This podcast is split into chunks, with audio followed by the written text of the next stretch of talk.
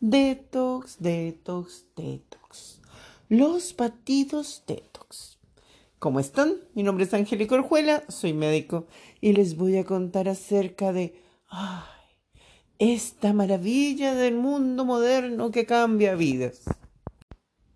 Si la meja existe, y parece que existiera, ay, nos podemos subir a una nave, transportarnos y depurar el cuerpo ¿Y esa nave cómo se llama? Ese batido maravilloso que, ay, nos hace limpiar nuestro cuerpo. ¿Qué es algo detox? Algo que va a limpiar toxinas. ¿Y qué son las toxinas? Son los residuos después de un proceso tóxico. ¿Estamos claros? Mm, ¿Y estos efectos tóxicos pueden hasta causar la muerte? Sí, nos pueden causar la muerte. Así que, por obvia conclusión, si nos desintoxicamos, esto va a funcionar. ¿La verdad? No.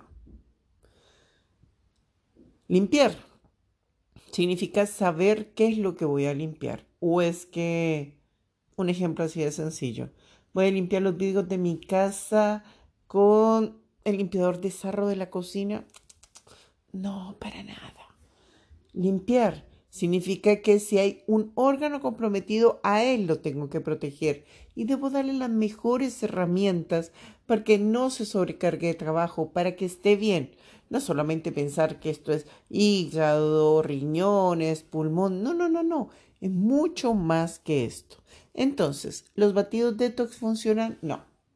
Para nada va a funcionar. Son una forma de generar estrés metabólico. ¿Por qué estrés? Porque se pasan varios días sin alimentarse, sin comer el aporte proteico suficiente, llenándonos solamente de azúcar y fibra, fibra de azúcar, no, fibra ni siquiera, porque los batidos detox muchas veces ya pasaron por una procesadora. Oh, porque es verde, nos vamos a limpiar. No, así no funciona. Generalmente las personas que realizan estas estrategias lo que pierden es masa muscular y mucho líquido. Y en vez de recuperar su salud, la empeoran. Entonces, ¿qué debo hacer si me siento mal, si necesito recuperar mi cuerpo, si necesito recuperar mi energía? Lo primero, no me cansaré de decir, un inventario de qué es lo que nos está pasando cómo inicia el día, desde el primer movimiento del día, cómo nos sentimos, si hay inflamación, si hay cansancio, y vamos, vamos continuando para poder hacer una curva de comportamiento. Al final, llevarla al médico tratante, y si el médico tratante no examina, bótenlo a la basura. Y si les dice que es colon irritable, bótenlo al mismo basurero, tal cual. Y con un buen examen físico, vamos a tener la causa, la causa exacta de por qué y con qué nuestro cuerpo se está intoxicando.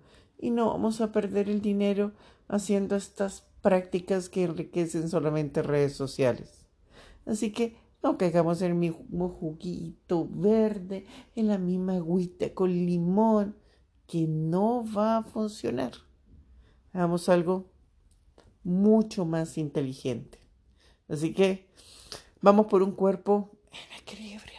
Soy Angélica Orjuela, soy médico y no me gusta que engañen a la gente, me gusta que recuperen el equilibrio.